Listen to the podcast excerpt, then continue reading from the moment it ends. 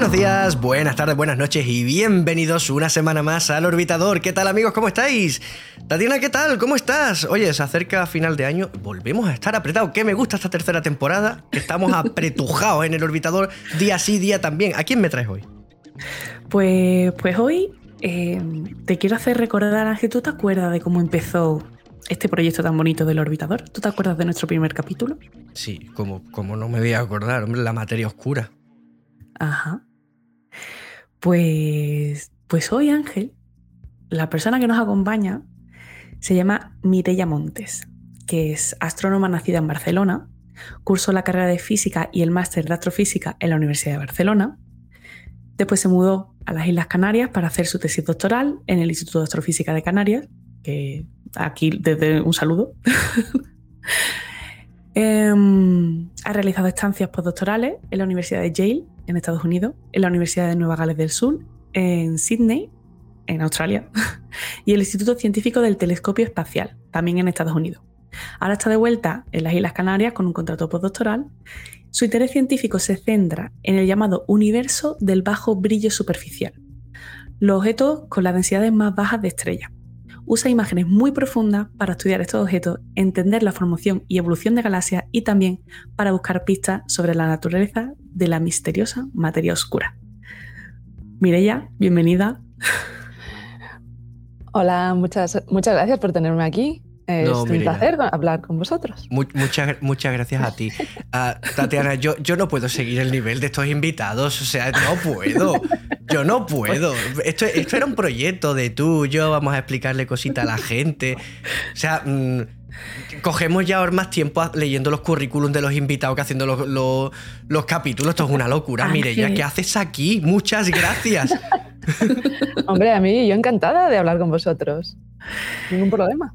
Yo ya te digo, Ángel, que, es que el orbitador crece y por supuesto nuestros invitados están a la altura, porque Mireia, que ha sido, ha sido muy humilde en, su, en la vía que nos ha pasado para presentarla ha sido muy humilde. Eh, yo te digo que he estado curioseando, he ido leyendo cositas, trabajitos, investigaciones y es una auténtica maravilla. O sea, me parece algo súper mega interesante lo que nos viene a contar hoy. Entonces, lo primero que vamos a hacer es ponernos en situación. Porque yo he dicho universo de bajo brillo superficial. ¿Nos defines un poco eso? Bueno, a ver, el universo de bajo brillo superficial engloba, o sea, muchos objetos, ¿no? O sea, lo que, digamos, que nuestro conocimiento sobre el universo ha estado sesgado a las cosas que, podemos ver, ¿no? A los, a los, a los grandes, cartografía, eh, perdón, grandes cartografiados del cielo. Eh, nosotros usamos uno mucho que es, muy conocido, que es el Sloan Digital Sky Survey, cartografiado Sloan. Eh, fue un, bueno, fue y aún, es, porque aún se sigue utilizando en muchos trabajos, eh, es como, como digamos, el, un estándar, ¿no? Que tenemos el estándar de, cartografiado que ha sido muy, muy exitoso en, todo, en, en, todas las investigaciones que nos ha dado. Lo que pasa que eh, ese cartografiado es muy limitado, porque eh, las imágenes no son, bueno, son profundas, pero digamos que ahora queremos algo mejor, ¿no? Algo que eh, queremos ir más profundo. Entonces, hay todo un mundo, todo un universo que nos hemos perdido con este tipo de cartografiados. Y esto es lo que nosotros conocemos como el bajo brillo superficial. Entonces, el bajo brillo superficial engloba tanto de cosas de, nuestro sistema solar eh, como, como eh, de, nuestra galaxia, como cosas en, el, en, el, en, el, reino de lo, de lo, extragaláctico, que es donde yo me muevo. ¿no? Entonces, por ejemplo, en, en, nuestro sistema solar tenemos la luz zodiacal, que es, es el polvo de, nuestra, de, de nuestro sistema solar ¿no? y que nos da pistas sobre cómo este, este sistema solar se ha formado y ha evolucionado. Entonces también tenemos eh, estructuras alrededor de estrellas que se, que se mueren. Entonces, eh, eh, si, estudiamos, estas estructuras, podemos ver, pues eso, em, cómo es el interior de esas estrellas. ¿no? Entonces, cuando te, vas a, cosas extragalácticas, entonces vemos em, galaxias de, baja masa eh, vemos a, los estelares, que son las partes más externas de, las galaxias, donde hay poca, o sea, hay menos densidad de estrellas, entonces eh, cuesta, eh, cuesta ver esos los estelares o esas galaxias de baja masa porque mm, no brillan tanto, entonces tienes que tener imágenes muy, muy profundas. Entonces, yo me muevo en, este, en este reino de lo extragaláctico, ¿no? o sea, de fuera de nuestra galaxia. Claro, son, e, es esa, esa luz tenue ¿no? de las cositas que brillan poquito y que a, priori no ha sido el primer objeto de investigación. Todos, todos los astrónomos han tirado a las cosas grandes, a las que brillan mucho. Y, es, claro, es muy curioso porque hasta hace poco que se empieza a hacer este tipo de cosas, esa luz de ese polvito, de esas cosas que están ahí, que ni funifa, era más una molestia que otra cosa, ¿no? Bueno, eh, depende de lo que. Es que, es que tiene esas dos partes, ¿no? Eh, depende de lo que te interese estudiar, eh, te puede molestar o no te puede molestar. Por ejemplo, para mí, que yo estoy interesada en cosas fuera de nuestra galaxia, todo lo que hay en nuestra galaxia, que es el, polvo de la luz zodiacal, ¿no? El polvo de nuestra galaxia, de, nuestra, de nuestro sistema solar. Pues tal el gas y el polvo de nuestra galaxia, que también lo consideramos como bajo brillo superficial, y que nos da información sobre eso, sobre la, eh, sobre la composición de este, de este polvo, eh, la composición de, de, nuestra galaxia, pero que para mí es algo que lo, quiero quitar de encima porque quiero ver cosas que están más allá, ¿no? Entonces, el, problema principal y el, problema por el que no se ha investigado tanto este, este, este, este universo ¿no? del bajo brillo superficial es porque eh, requiere eh, mucho tiempo de observación, requiere imágenes muy profundas, ¿no? requiere que miremos a la misma parte del cielo durante horas. Y no solo eso, sino que requiere que em, un conocimiento sobre, sobre, la reducción de datos que, bueno, que ha ido avanzando ¿no? con el tiempo porque ha, sido un poco de, bueno, eh, ahora hacemos esto, ahora hacemos lo otro, ¿no? Y ha sido ir construyendo ese, ese, conocimiento de cómo, em, de cómo procesar las imágenes de tal manera que podamos ver lo que, lo que hay allí, que no haya ni, ni, contaminaciones, ni que nos estemos cargando lo que, lo que realmente queremos ver. ¿no? Entonces ha sido todo un proceso y ahora, ahora es cuando hemos llegado a tener ese conocimiento, de tener los datos y ese conocimiento para poder eh, explotar, poder ver lo que hay allí, poder eh, maravillarnos las imágenes. O sea, a, mí una de las cosas que, más me gusta hacer es mirar imágenes.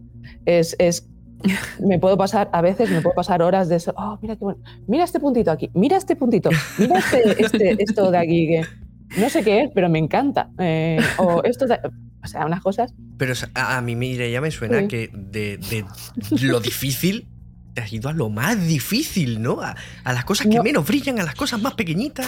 Sí, pero, pero es un. Es, es difícil, pero tiene. O sea, eh, digamos que lo que te da es algo. Es, es algo. Es muy. No sé cómo decirlo, que, que es muy gratificante, ¿no? O sea, lo que te da lo que, o sea, lo que ves, lo que te da, la información que te da sobre, sobre cómo, en mi caso, cómo las, eh, cómo las galaxias se forman, cómo los cúmulos de galaxias se forman, eh, sobre las propiedades de la materia oscura. Es algo que yo creo que, vale la pena. Claro, aquí lo que pasa es que tiene un trabajo muy duro, primero como has dicho, de, recopilar luz y, larga exposición, pero tienes un trabajo todavía más duro a la hora de limpiar toda esa información, porque claro, cualquier cosa que brille mm, por encima de ese umbral tan bajito que tú estás buscando, te está ensuciando la imagen. Exactamente. Entonces, eh, a la hora de limpiar datos, eh, ¿qué tipo de técnicas usáis o qué más o menos nos puedes contar un poco cómo se hace? Porque esto es muy complicado. Sí. me recuerdas ah, cuando te pregunté, ¿no? Eh, Tatiana, y tú me dijiste, no, los mapas de polvo y tal. claro, es, es bueno. usamos varias cosas, o sea, lo que básicamente lo que usamos es un montón de, de al final parece poco tonto, pero usamos un montón, hacemos histogramas, hacemos un montón de histogramas. Pues eso, es mucho de, corregir esto, de, uy, mira, ¿y esto, que, ¿y esto de aquí qué es? A lo mejor es una reflexión de yo que es un tornillo que, que, no lo han pintado de, negro y lo han, no sé, lo han dejado allí con, de metal, entonces refleja, y, o sea, o sea em, las imágenes muy profundas, el problema que tienen es que empiezas a ver todos los defectos, todas las cosas que tiene tu telescopio que no te habías dado cuenta hasta ahora. Entonces, pues, uy, mi cámara no es mm, mm, la respuesta de, mi detector, la respuesta de, los elementos de mi, de mi cámara no es, no es perfecta. Entonces, claro, tienes que corregir esto. Ahora que, que la- las, las estructuras estas, tú cuando ves una, eh, una imagen de una, una estrella, tiene como unos picos, ¿no? Una, una Sí, cruz. lo que es la araña del secundario, ¿no? Eh, ¿Qué es eso? Pues imagínate ahora que cada, cada cosa de tu, o sea, cada, cada puntito, que, o sea, cada objeto que ves, eso da un- hace, hace una luz. O sea, no solo las estrellas, sino las galaxias, sino no sé qué, no sé cuánto. Y, to- y, y eso todo, todo te, te llena toda la imagen de, de- de- de cosas, de que tienes que, que corregir, qué tal. Entonces, es un- eh, eso, lo que estabas mencionando antes, el polvo, el polvo de nuestra galaxia, ¿no? Cuando vas a. Claro, cuando vas más y más profundo, pues vas viendo el, el- el- o sea, las, digamos, los filamentos de polvo más débiles. Entonces ya lo tienes allí. Entonces, una cosa que a nosotros nos, eh, digamos, nos molesta mucho, que esos filamentos de polvo a veces se parecen mucho a las estructuras que nosotros queremos ver, ¿no? Si tienes una, una galaxia que se está comiendo otra más pequeñita, pues tiene también un, eh, parece un, un- La cola bueno, de pues, marea, ¿no? una cola de marea, pero es también como una especie de filamento, ¿no? Entonces, si tienes, a veces es difícil, si solo tienes una, tienes una imagen y dices, pues no sé qué es una cosa o qué es la otra. Normalmente nos vamos al, al infrarrojo, que es donde allí es donde brilla el polvo, pero cuando estás viendo cosas que son muy, muy débiles, ni eso te ayuda, porque eh, ahí tampoco lo ves. Entonces, eh, hemos, hemos hecho algunas técnicas para intentar separar eh, con los mismos colores en el óptico, poder separar galaxias y polvo. Y bueno, es, a veces es un poco de mirar a ver cómo un poco desarrollar ¿no? esas técnicas que a veces nadie ha hecho esto que estoy haciendo yo, lo tengo que hacer yo, tengo que buscarme la vida. Un poco de mirar, a ver, probar esto, esto no funciona, prueba- pruebo lo otro, tampoco funciona, esto de aquí, esto de allá. Claro, Mireia, pensar- porque observas en el visual, ¿no? En el óptico, sí. En, Col- en- Fua, O sea, es que estamos hablando de, de- de las cosas más débiles que se pueden observar en el visual, las cosas más lejanas, las cosas más pequeñas, sí, y es- a partir de ahí utiliza datos infrarrojos, datos de todo para tratar de limpiar tu imagen lo máximo posible, rezar porque no te cruce un Starling y te joda la imagen. Bueno, lo de los Starling también, uf, eh, sí, es, es complicado. Es eh, especialmente, en este caso, eh, lo, lo- lo más fastidioso es que estamos trabajando mucho en, en telescopios, o sea, de, de gran campo, o sea, unos telescopios de, de unas cámaras muy, muy grandes, y ahora pues aparecen todos los Starlink allí, y entonces es que, es que no hay manera, ¿sabes? O sea, mm, Esto es como cuando te compras un micro bueno y de repente se oye todos los ecos que antes no tenía. sí, y tú dices... Lo que me pasa a mí, "Vale". que se escucha el pájaro chillar de cuatro habitaciones más para allá. Eh, sí, sí, algo, algo así. Es como, a- aparte de todas las cosas que tal, ahora van y el, y el señor Elon Musk me pone aquí unos, unos satélites que, que a ver cómo los quito yo. O sim- simplemente voy a tener que tirar la imagen. Pues que no- Que es tristemente lo que, está, lo que está pasando, que noches enteras de trabajo Sí. van a la basura.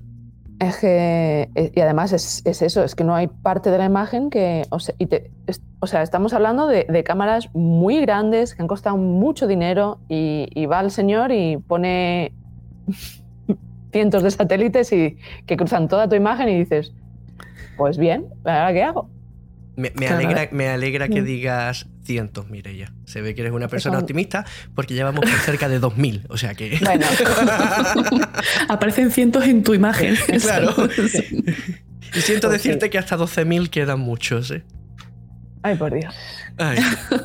bueno, a ver, eh, has dicho formación de galaxias.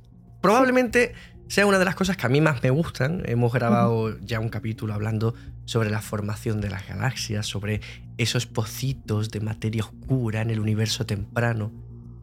Mira, ya cuéntamelo, ¿tú cómo se forma una galaxia? Por favor, ¿cómo nació la Vía Láctea?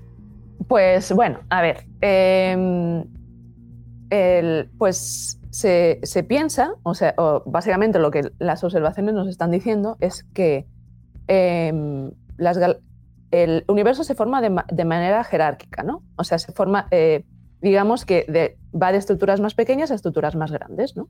Entonces se va, digamos que las estructuras que, tienen un poquito más de, masa van comiendo estructuras más pequeñas hasta que se forman las galaxias más grandes, ¿no?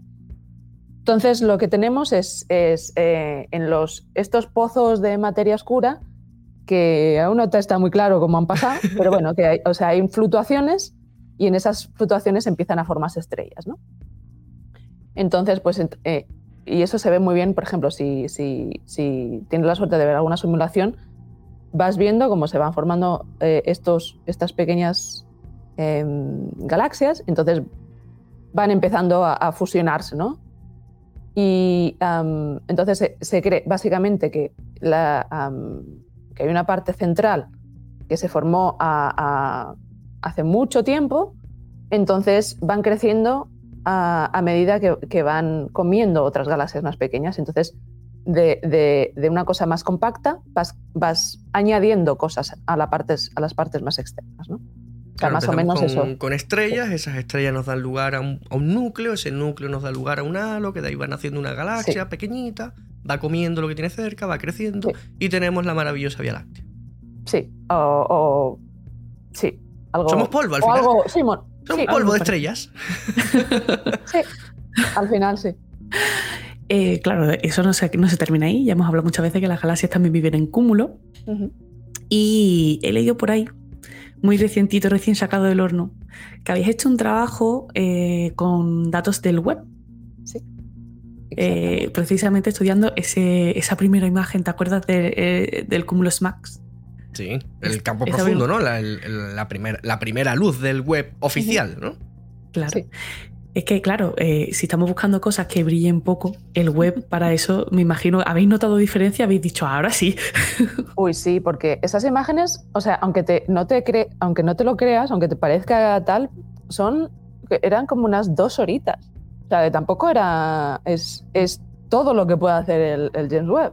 Sea, son dos, dos horitas, pero claro, es un telescopio de 6,5 metros y está, está bastante lejos. Entonces, claro, o sea, hay mucha mucha de la, digamos, de la luz de, la, de, la, de nuestra atmósfera, que esto no lo quitamos de medio, ¿no? Y, por ejemplo, el Hubble, el, uno de los problemas que tiene es que parte de la órbita no lo puedo observar, ¿no? Entonces, con el web, esto ya no pasa. Ya puedes observar todo lo que quieras. Bueno, no, no todo lo que quieras, pero pero mucho. pero vamos, o sea, se, se abre un, un, campo de exploración que, que no, no, lo tenías con el Hubble. Además, el Hubble es más modesto, ¿no? Es, es más pequeño. Y claro, entonces, pues nada, es que a la, que supimos que era un cúmulo de galaxias y a la que las imágenes estaban, es que yo me acuerdo, es que fue muy gracioso porque yo estaba en una conferencia en Italia. Estaba en un resort eh, en las montañas de Nápoles y, con una wifi que no era la mejor. Pasándolo mal, ¿no? Es decir, estoy en un hotel increíble, pero el wifi es una mierda. Valiente porquería de sitio. Bueno, es que había una, había una piscina, pero bueno, no, no la aproveché tanto como podía haber. Porque estaba bajando imágenes del James Webb. Pero es que me, me, hizo mucha gracia porque era un poco de bájate la imagen, tarda, tarda, tarda minutos, ¿eh? Tampoco te creas tú que, pero era, a ver, para verla, no sé qué, no sé cuánto, estábamos allí. Y nada, y fue muy gracioso, pues, pues, o sea, claro, entonces ahí vimos que las imágenes del James Webb, que están muy bien, pero para lo que yo quiero hacer, aún no están perfectas, porque, a, ver, ten en cuenta que, por ejemplo, el, el, el telescopio, el Hubble, tiene, lleva, que tiene ya 30 años, sí, tiene 31 años 31. Y, claro, o sea, tú imagínate, porque yo estuve trabajando allí, estuve trabajando en el, en, el, instituto ¿no? del telescopio espacial. Entonces yo vi desde dentro, o sea, cada cámara que tiene el Hubble tiene un grupo de, de, una media de 15 personas que se dedican a, a, a, bueno, a dar, digamos, a tener las imágenes lo, mejor posible para el usuario, ¿no? Para, para, el usuario que las usa, para que realmente tenga que hacer poco para hacer ciencia. Pero imagínate, con el telescopio, con el James Webb, esto pues aún no, aún no está tan refinado como con el Hubble. Entonces, eh, el James Webb llevaba apenas seis meses en órbita. O sea, o sea sí, mm, estaba recién alcanzada la temperatura de, de claro, operaciones. O sea, recién, recién, o sea, los... Eh, rodaje, podríamos decir. Sí, entonces, claro, eh, hay muchas cosas que aún eh, hay, hay, que refinar, ¿no? Y claro, o sea, encima para lo que yo quiero hacer, que es, es básicamente tres personas en el mundo que, que nos dedicamos a estas cosas, a, un, a un, nivel tan, tan tiquismiquis como lo queremos hacer nosotros, pues claro, eh, pues aún no, es, aún no está ¿no? preparado. Entonces lo que hicimos es hacer eh, una, una, una reducción de los datos de manera que, eh, porque había, se veía en, en, el, en, la, en, la, imagen, se ve un gradiente, ¿no? Entonces, pues nada, pues para quitar ese gradiente, para poder estudiar esta luz. Entonces eh, hicimos esto eh, y bueno, pues em, sacamos este, este, artículo, estudiando, pues nada, pues los colores, eh, lo, que, lo que se ve en la imagen, ¿no? O sea, todo lo que nos puede dar las imágenes del James Webb. Tatiana ha hecho la tarea mejor que yo y evidentemente mucho mejor que nuestros oyentes que, que te acaban de conocer. Exactamente qué fue lo que encontraste, Mirella. Pues a ver, eh, hemos encontrado que en este, en este, este cúmulo de galaxias, bueno, es, eh, yo lo que estudio, mi, em, aparte bueno, del, bajo brillo bajo, el universo de bajo brillo superficial, engloba un montón de cosas, ¿no? Y realmente lo que, en lo que yo he dedicado es lo que se llama la luz intracumular, que es la luz difusa, pero en, cúmulos de galaxias, ¿no? O sea, hemos hablado de, de, de halos estelares, de, estrellas, de, estrellas, de galaxias de baja masa, pero yo voy a las cosas, o sea, a los, los objetos eh, más masivos del universo que están, eh, que vamos, que están mm, unidos por la gravedad, ¿no? que son los cúmulos de galaxias. En estos cúmulos de galaxias hay entre cientos y miles de galaxias. Y cuando eh, tienes imágenes muy profundas, entonces empiezas a ver ese, ese brillo, ¿no? O sea, como que no hay ninguna galaxia que, que acabe nunca, ¿no? Que hay un brillo que, que, ves en sí, que no son, fondo, ¿no? son burbujitas, sino que, se va mezclando la luz de unas y otras. Es como si, si, si tú estuvieras una piscina y ves el, el, pues eso, pues el agüita y ves pues un montón de, de, cabezas, ¿no? Pues la, o sea, las personas digamos que no, sea, nunca verías una persona entera si no ves la, cabeza de la persona y el agua, ¿no? Pues una cosa similar. Pues ves la, galaxia y ves después esa agüita que es, la luz intracumular. Qué guay. Me encanta porque eres la, primera, eres la primera persona que me ha dicho, lo siento Tatiana, eres la primera persona que me ha dicho, sí, el, el web está bien, pero yo me quedo con el Hubble que para lo que yo quiero funciona mejor. A ver, es que aquí eh, depende, depende de, a ver, de lo que cada uno necesite. No, no, oye, que me parece maravilloso que está bien. Es decir, mm, todo el mundo ahí diciendo, ah, no, es nuevo, es mejor, es nuevo, es mejor. Mm. El Saturno 5 le da 3.000 vueltas al Falcon 9, lo siento mucho, es así, ¿vale? O sea, a veces lo viejo es mejor. A ver, eh, no, es que, no es que sea mejor no es mejor ni peor, es diferente. se complementan. sí, se, se, complementan. Además, o sea, es que el Hubble lo que nos ha dado el Hubble, yo lo siento mucho, pero el James Webb aún le queda mucho para llegar a ese nivel. Yo, yo es que yo le tengo un cariño especial al Hubble. Es que Hubble es, es, un icono, ¿eh? O sea, es un icono de la exploración y de la ciencia. El Hubble es. Totalmente sí, el web es muy bonito, brilla, es muy famoso, pero, pero es eso, ¿no? El Hubble es un icono, se ha ganado eh, el, ser un icono. Eso también nos pasa porque somos la generación que somos. A lo mejor mm, los hijos de nuestro hijo dicen que el web. me hizo mucha gracia porque estaba dando una, charla en, este, este, bueno, justamente en la conferencia esta en julio, eh, eh, de una charla sobre, sobre la luz intracumular vista con el, con el telescopio espacial Hubble, ¿no? Entonces, claro, pues había gente allí, bueno, hay chicos allí que están haciendo la tesis que, claro, es que pensando en cuándo han nacido, pues Claro, ellos han nacido, pues. Son más jóvenes que el Hubble. Claro, entonces es un poco de. Joder, pues vaya. no, perdón, pero. Madre mía.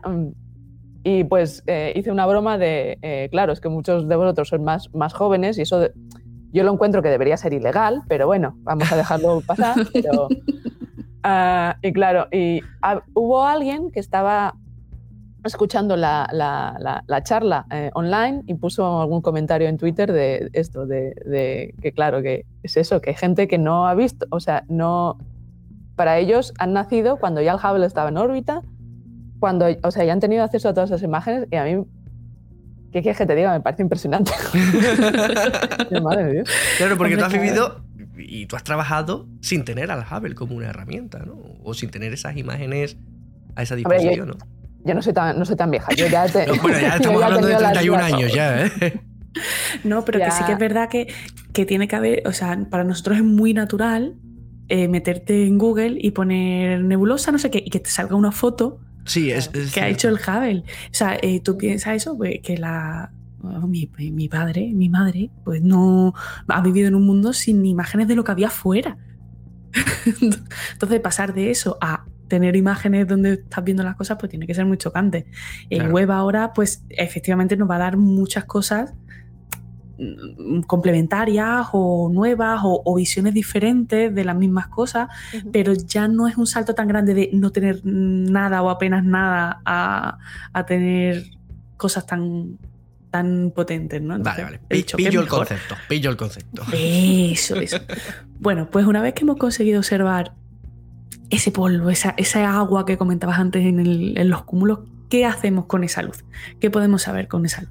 Bueno, no es, no es polvo, es luz, es luz de estrellas. Son estrellas que eh, no pertenecen a ninguna galaxia en particular, ellas están flotando ahí, están siguiendo el potencial, del, de- el, el potencial gravitatorio, la gravedad del cúmulo, ¿no? O sea, per- Entonces- perdona, Mireia, son, son estrellas que están eh, migrando. En de- medio de ninguna parte. Claro, migrando entre están allí galaxias. flotando, sí, sí, o sea, no, no, pertene- o sea, no están ligadas a ninguna galaxia en particular, están allí flotando. Es lo que llamaríamos a una, su- a su una rollo, estrella errante.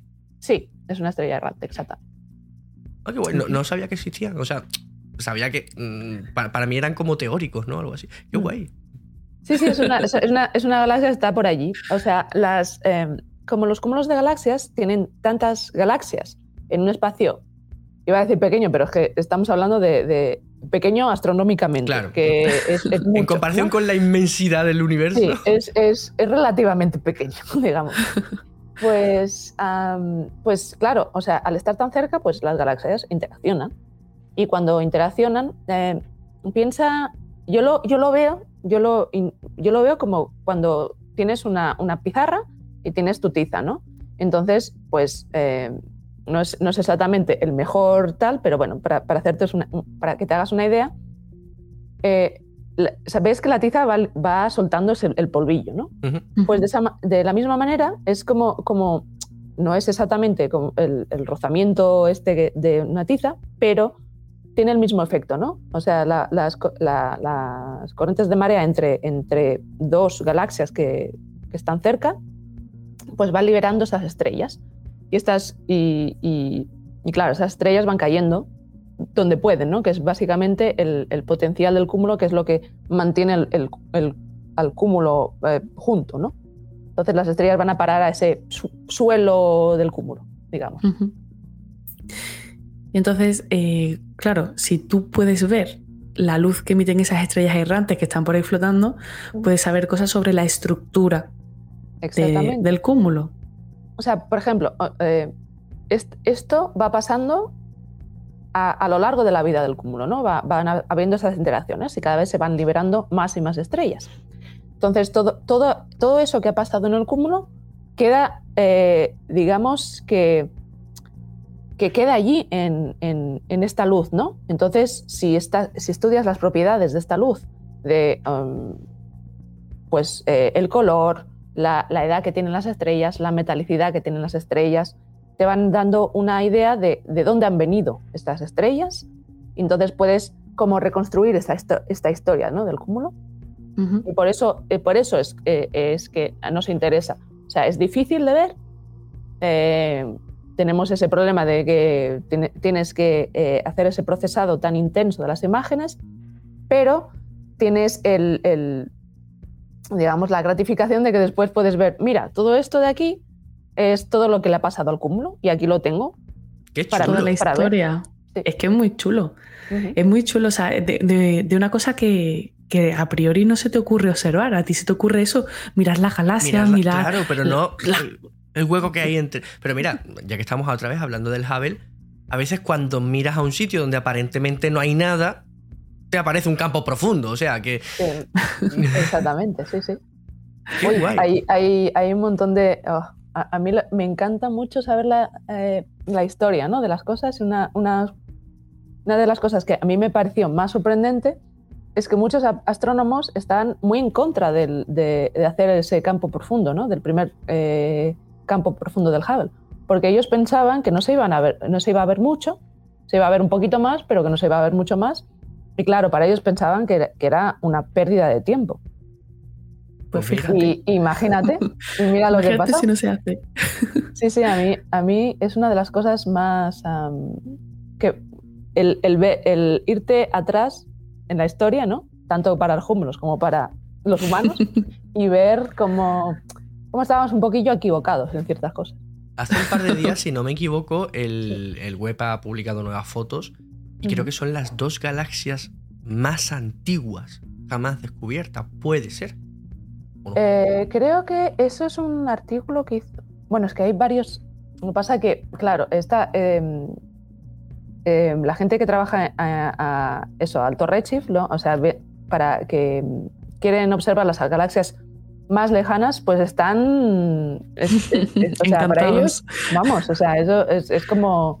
Es Navidad cada día para ellos, porque tienen un montón de datos, o sea, a las longitudes de onda que a ellos les interesan más, que es en el rojo. Y claro, o sea, están ahí de. Uff, mira esta galaxia, eh, otra galaxia. sí, es, una fuente de palomitas donde cada día nace algo nuevo, ¿no? Claro, o sea, es, impresionante. Claro, y, y, al final ya por ejemplo, yo no me dedico a eso, digo, ya pierdo la cuenta de cuánto. Y esta galaxia, esta, esta es más que la otra o menos o... ya pierdo un poco la cuenta de, Porque además cada día es eso, unos cuantos eh, artículos eh, con esto y creo que fue, creo que es alguien que conozco. Y, creo que sí, que habían un par, de, eran como dos o tres galaxias a, eso, a Redshift 10 eh, o 11, es una de las más tempranas de las galaxias más tempranas.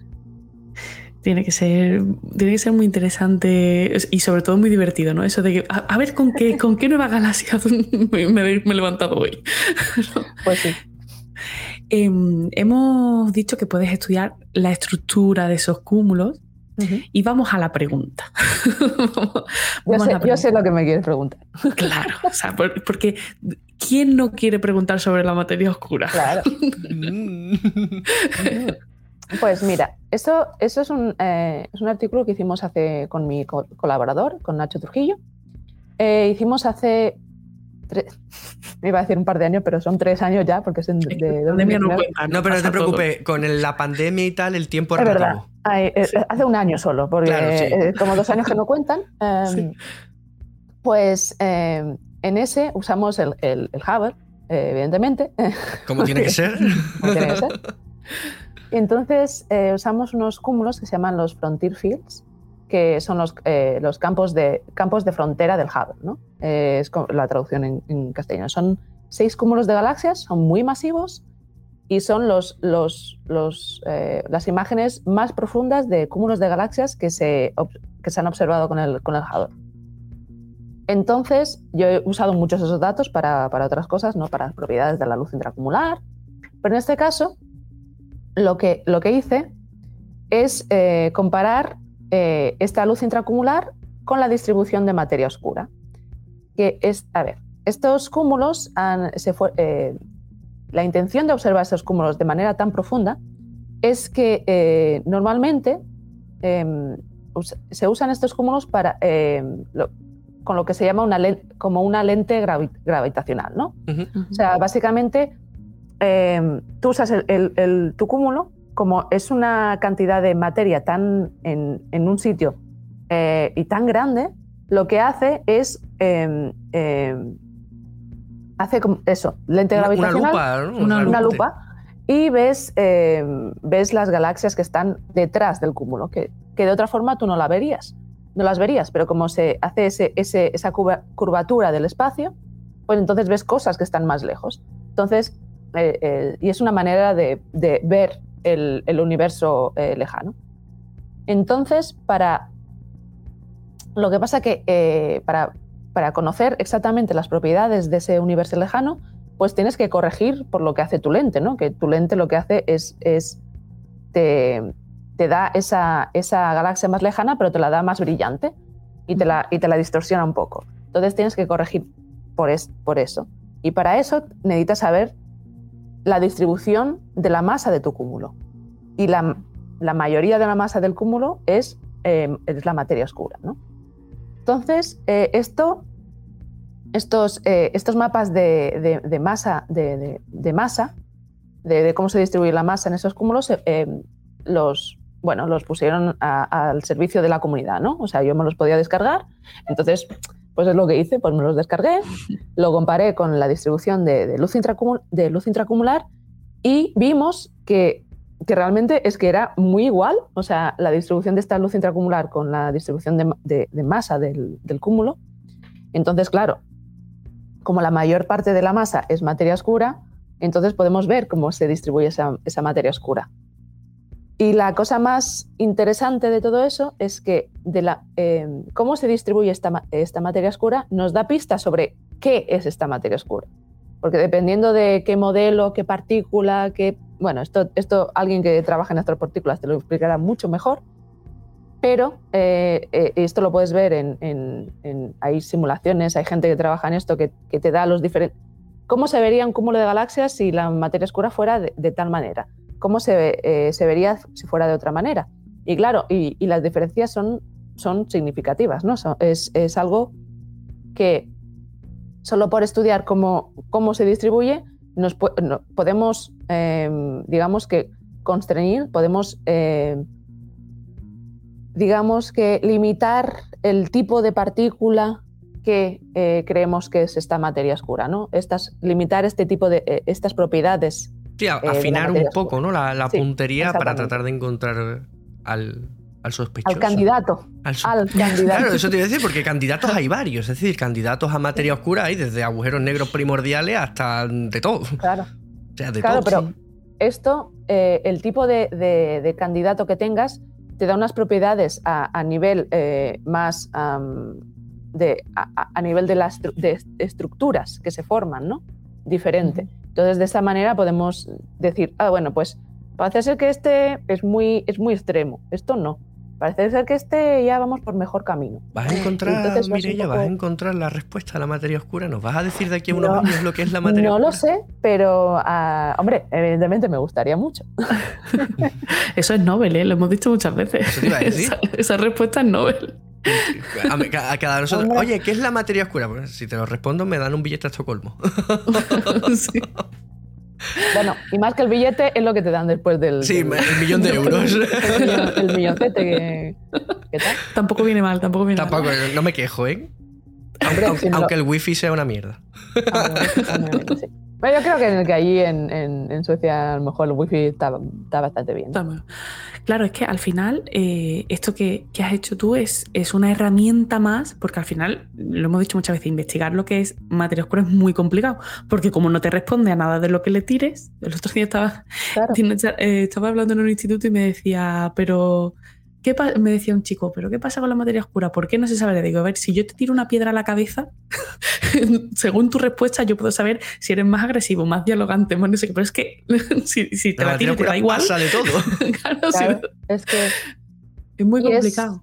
Y es una de las ventajas de, de usar esta, esta luz intracumular, porque realmente las estrellas, al, al fin y al cabo, se comportan como este tipo de. como una partícula que solo responde a la gravedad, ¿no? Y, o sea, tenemos, eh, eh, tenemos varias cosas, ¿no? Que es, eh, esta luz intracumular está básicamente, o sea, no es solo como una, una galaxia que está más concentrada, sino que, que llena ese espacio, ¿no? Que es donde, donde, mm, digamos, que la materia oscura domina, ¿no? Ujú. Es, o sea, tenemos esto, tenemos es que se comporta de, de esta manera tan similar solo, porque parece ser que solo ah, responde a la gravedad, ¿no? Entonces, eh, eh, es- esas dos cosas hacen que, eh, que sea tan buen trazador. Y entonces es, es algo que, que- ya han explotado. Sí, ya han explotado. hubo hubo un, bueno, un, colega que, que usó esa, esa, esa característica, ¿no? Dijo, bueno, aquí estoy viendo luz intracumular, justamente en el, en el, en el cúmulo de SMAX, ah, y aquí tiene que haber algo, porque si no, no vería esta luz intracumular. Entonces, de esa manera, eh, hi- hizo, digamos que hizo lo contrario que hice yo, dijo, vio la luz intracumular, dijo, aquí tiene que haber algo, lo puso en, su- en- en su modelado de, de la materia de, de- de la distribución de, de ma- de masa del cúmulo y, y encontró que el- esos mapas de masa eran mejores que si no hubiera asumido eso. Claro, si- si, si cogemos como eh, la materia oscura, el cauce de un río, eh, Sí. esta luz intracumular sería el agua que te lo dibuja. El agua que te permite saber sí. por dónde fluye, ¿no? Claro, es como, es como soltar un tronco encima del río, que vas viendo por dónde se mueve el tronco y dices, ah, mira. Aquí más rápido, menos. Es el humo del fuego, esas pruebas que siempre estamos hablando de esa detección indirecta tan clave. Eh, Mireia, yo hay una pregunta que tengo desde el principio de, esta, de este capítulo. ¿En qué orden de magnitud de brillo nos estamos moviendo? Uf, Cuando eh, hablamos. estamos, estamos ¿Magnitud hablando- 40? ¿Magnitud 50? No, estamos, claro, es que primero que, que nosotros eh, usamos las magnitudes por eh, segundo de arco cuadrado, ¿no? Porque estamos hab- hablando de brillos superficiales, ¿no? O sea, Claro. en una superficie hay un cierto brillo. O sea, nosotros, para, que, para dar una idea, o sea, eh, si te vas a un sitio de- con un cielo muy, muy negro, estamos habla- hablando de brillos de, de un 1% de ese brillo del cielo o menos. O sea, todo lo que hay por debajo de, de- de ese brillo. O sea, o sea, son cosas que son muy, muy, muy débiles. O sea, la, la luz zodiacal es ultra brillante en comparación. ¿no? Bueno, o sea, también cae entre en, en este universo de bajo brillo superficial, pero claro, mm, sí, eh, al estar más como más cercano, pues es, es- es más, más brillante, mm, si lo quieres decir así, Claro. pero está, es todo bastante. Es menos débil, no sé, no sé cómo, cómo decirlo, pero vamos, o sea, Queridos amigos, mm, la hemos nombrado aquí. varias veces, la, la luz zodiacal. Algunos seguramente no sabéis ni lo que es. Buscadlo en Google y tratad de verlo. Es una de las cosas más bonitas que podéis ver al atardecer, os lo prometo. Mira, eh, no me digas a mí que no es exclusivo, o sea, hay, hay muy pocas personas que se dedican a este campo tan concreto, rel- relativamente nuevo, o sea, es, es bastante novedoso y que se está viendo ya, lo está contando Mireia, es una herramienta muy potente que hay que tener en cuenta para un montón de cosas. Pero si a mí desde Y- que ha dicho que el Hubble le gusta más que el James Webb me ha ganado, Tatiana. Si es que es espectacular. Si es que, o sea, nada más que eso ya te, te dice mm, a quién nos estamos dedicando. O sea, es algo tan exclusivo que el telescopio más moderno de 10.000 millones de dólares no sirve. O sea, es que es una locura. hombre, es una sí que locura. sirve, ¿eh? Sirve, Sí que sirve, pero hay que un- afinar. Lo que pasa que es, digamos que en este caso es demasiado nuevo. Le falta, le falta calle. Al web le, Le falta, sí, le calle. falta calle, exactamente. Es como los vinilos, ¿no? Que dices tú, el, el- el MP3 está bien, pero el vinilo Oh, el- ese ruidito de la aguja. se tiene ese poquito. Pues además de todo esto, me consta, eh, Mireia, que, que eres una gran defensora de, de crear espacios seguros e inclusivos en, en el ámbito científico, porque es el ámbito en el que vives todos los días, ¿no? En el que trabajas y vives todos los días. Eh, aquí lo hemos dicho muchas veces, siempre por- procuramos eh, ser muy claros y, y tenemos una postura muy, muy clara al respecto, que es por supuesto la misma. Eh, intentamos reivindicar siempre que se puede el papel de, de la mujer y, de, y no solo de la mujer, las niñas y, y de las, al final, minorías que hay en el ámbito científico y, y hay veces que nos pasa, ¿verdad Ángel? Que nos pasa porque claro, nosotros estamos en redes también y, y por redes te llega un poco de todo. Y a veces te pasa que te dicen, pero ¿y, y qué tendrá que ver que, que- o que sea mujer? ¿O qué importancia? ¿O qué? Pues es- es que hay que poner el puntito sobre la I. O, también nos dicen muchas veces que ya no es necesario hablar de inclusividad en ciencia. Ah, ya, bueno. Eso, Entonces, sí. Claro. Eh, bueno, sí, es que, claro, o sea, yo te digo que, a ver, yo he tenido mucha suerte que la astronomía, dentro de lo que cabe, y, y dentro de lo que cabe, o sea, y con muchas, muchas em, comillas y muchas tal, que no es de los campos que están peor, que tampoco quiere decir que estamos lo mejor. Pero, No, pero a ver, históricamente la mujer en la astronomía es que siempre ha estado. Lo que pasa es que su papel ha cambiado mucho Claro. y, y- y, bueno, sí, en la astronomía no se está tan mal, claro, pero. Pero vamos, o sea, o sea eh, claro, com- eh, lo comparas con, con- con física y física Claro. sí que está. Y, y eso no. Y la cosa es que yo tardé un poco en, en- ver esa, diferencia, ¿no? O sea, yo, yo hasta, hasta que fui a, Australia, hasta fui a la Universidad de Nueva Gales del Sur, donde el, departa- o sea, el grupo de, ast- de- de astronomía en, e- en esta universidad eh, era más pequeño.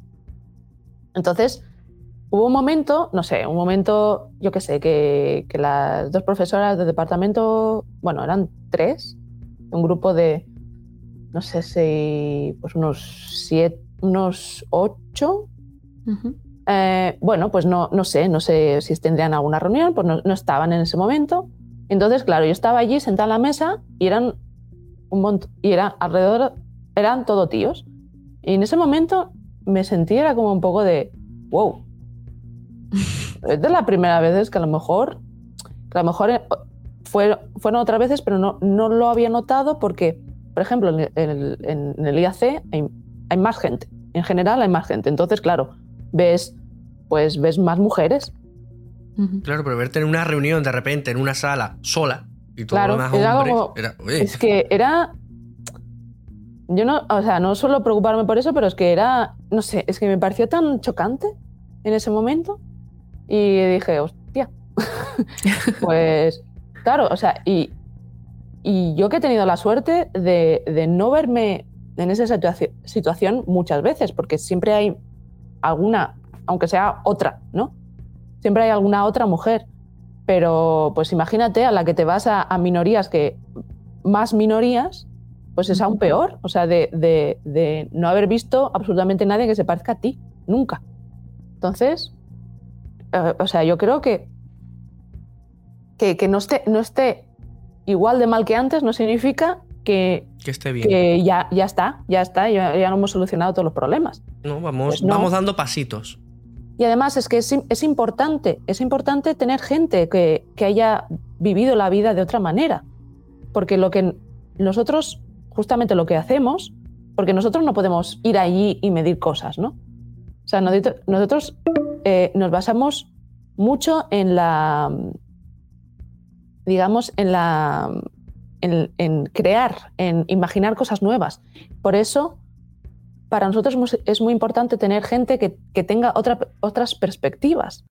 Claro, Y- romper con y- el molde de lo establecido, Claro. pensar de forma distinta para sacar Claro. cosas que no se han sacado hasta ahora, sino ¿dónde está la innovación? ¿no? ¿Cómo se innova si seguimos haciendo lo mismo? Claro, sí, sí, todo el mundo ha, ha vivido o sea, las mismas experiencias y tal, pues tú tienes un, un sesgo por, por ser humano. O sea, y no es, no es. No significa que seas mejor o peor persona, sino es que tu, tu vida te ha. Digamos que te, te ha, te ha encaminado de esa manera, entonces a lo mejor no, no, no ves las cosas de, de- de otra manera, de otra, en otra perspectiva. Pero por eso es tan, es tan importante tener a alguien que te, que te dé esa perspectiva, ¿no? Que te diga, ah, pues oye, y si lo miras por este, te dices, hostia, pues joder, pues sí, es, es eso lo que nos faltaba, ¿no? Y, y- y- y no tener esta gente viniendo, o sea, participando más en, en- en ciencia, o en este caso astronomía, pues nos está limitando mucho. Y Por eso es tan importante tener a esta gente con nosotros. Eso es.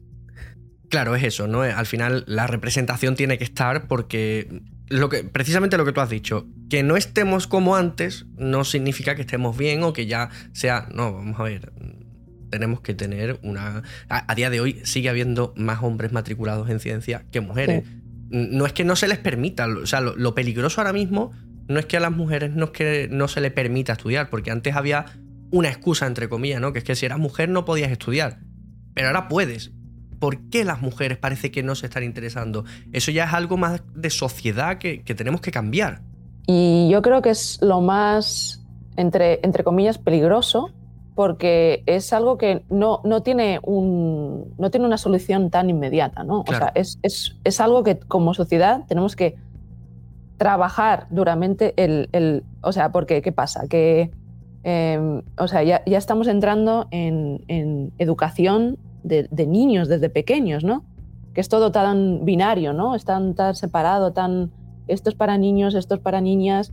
Y aunque la persona no, no, se dé cuenta que está haciendo esas cosas a su, a su hijo, ¿no? A, o a, yo qué sé, a, a su Claro, porque evidentemente nadie lo hace, ningún padre lo hace con mala intención, claro. al, al, menos a priori. Claro, no, pero es la sociedad en la pero que vives, que al final, al final todos somos, mm, tenemos sesgos y tenemos claro. eh, influencias de una cosa y de otra porque vivimos en sociedad y es lo que hay. Pero eso eh, hay que luchar contra eso precisamente por lo que tú has dicho, porque mm, eh, todas las vivencias y vivir, ver la vida de forma muy diferente, mm. al final es enriquecedor para la ciencia y para, para los grupos de trabajo, para las personas y, y también al final eh, abrir esas puertas, crear esos espacios seguros, mm, promover la implicación de esas minorías en, en ciencia, es precisamente lo que pienso yo que va a ir corrigiendo esta desigualdad, que al final eh, a ti no se te ocurre como mujer ser astronauta hasta que no ves una mujer astronauta, a lo mejor, claro. ¿no? Y cosas así. Uh -huh. Bueno, a mí, a mí no se me ocurre ser astronauta ni siendo hombre. O sea, tú sabes lo difícil que es eso. No, no, no. Tenemos que traer, Tatiana, a, a, ver si lo conseguimos a Pablo y Sara, ¿eh? Tenemos que hablar bueno, de esto. Lo intentaremos. Eh, ¿habéis, visto, ¿Habéis visto los currículums de, de, sí, de ellos? Es que da un poco de rabia porque sí porque como... el, tuyo, el tuyo se queda atrás verdad que claro sí? es que vaya claro tela. el tuyo no es nada no pero vamos o sea es una, una persona que en tantos aspectos eh, son tan buenos en tantos aspectos y dices por Dios Mira, tú estás viendo también, la luz intracumular. Sí o sea, está, estás, lo, lo el, web, o sea, de... el web no es suficiente para ti. Ese es tu nivel. El web claro. no es lo suficientemente preciso para ti. O sea, es que. Mm, o sea, brutal. Bájate un puntito, mira, ya bájate un puntito que tú no te quedas corta. no, no. Eh, la verdad es que aquí no traemos. No traemos a ninguna persona que pueda decir, uy, ¿y quién? No, no, no. No, no, está bien enchufado. No, no. O sea, aquí no ha venido nadie enchufado, ¿eh? Nada. Nuestro trabajo nos no, cuesta, de hecho. Eh, mire, ya ha sido súper enriquecedor la charla de principio a fin. Eh, el final, por supuesto, porque, como te he dicho aquí, siempre tratamos de poner esa, ese foco en, en, la igualdad en ámbitos STEM y, por supuesto, la ciencia que haces es alucinante. Ya te digo, eh, empecé a leer sobre ti, sobre tu trabajo y era como, ay, Dios mío, qué interesante. Ah, ha, sido todo, ha sido todo maravilloso y hemos aprendido muchísimo. Así que espero que te lo hayas pasado muy bien con nosotros. Hoy, yo, por supuesto, lo he pasado bien. Pues espero nada. que vosotros también. Oh, y que los yo, oyentes también. Yo, yo, yo me, lo he encantado, o sea, me, me, lo he pasado pipa. Nuestros oyentes seguramente también. Eh, mire, ya, podemos ir a jugar con el Gran Tecán. Creo que no nos van a dejar, pero a lo mejor mirarlo desde fuera, o sea, mirarlo. Es que yo, es horroroso. Yo, yo, no paro, o sea, yo traigo gente invitada aquí para que nos cuente sus cosas y cada vez que los ponen un compromiso a todos. Es que eres horrorosito. Es que claro, si no. Es que, si, si, quieres, podemos jugar con uno más pequeño, pero el GTC creo que. Mm. Mira, yo, yo el más grande eh... que he usado es 20 pulgadas. Si, si, tú me dejas bueno, un 22, ahí, 24, lo que tú quieras. ¿Qué, ¿Qué, tal un 2,5? Me parece maravilloso. metros. Me parece maravilloso. Podemos, podemos intentarlo esto. A ver, hablo, hablo, con el director, a ver qué. Oye, que le enchufamos del tirón una cámara, empezamos a emitir por Twitch y, y tenemos a 15.000 personas ahí viendo a través del gran telescopio. Bueno, del 2,5 de Canarias, ¿eh? O sea, tú sabes la publicidad que podemos. es increíble, Mireya. Es que de verdad. Oye, no, en serio, fuera, fuera broma. Muchísimas, muchísimas gracias, Mireya, por regalarnos tu tiempo, por estar aquí. Simplemente por el afán de divulgar, por el afán de, de dar a conocer tu trabajo. Eh, muchísimas gracias, por supuesto, en nombre de todos los que nos escuchan, niños y niñas incluidos, que, que tenemos constancia de que nos escuchan en el coche con, su, con sus papis. Eh, ojalá sirva de inspiración a muchos niños y a muchas niñas. Seguro que sí. Nada, muchas gracias. ¿eh? Muchas gracias, Mireya. Tatina. Dime. ¿Qué habrá pasado en el universo esta semana? No sé, yo ahora mismo estoy flotando Pues no te preocupes Beto. que ahora yo te lo cuento. Déjame el orbitador que me voy a las noticias. Hasta luego.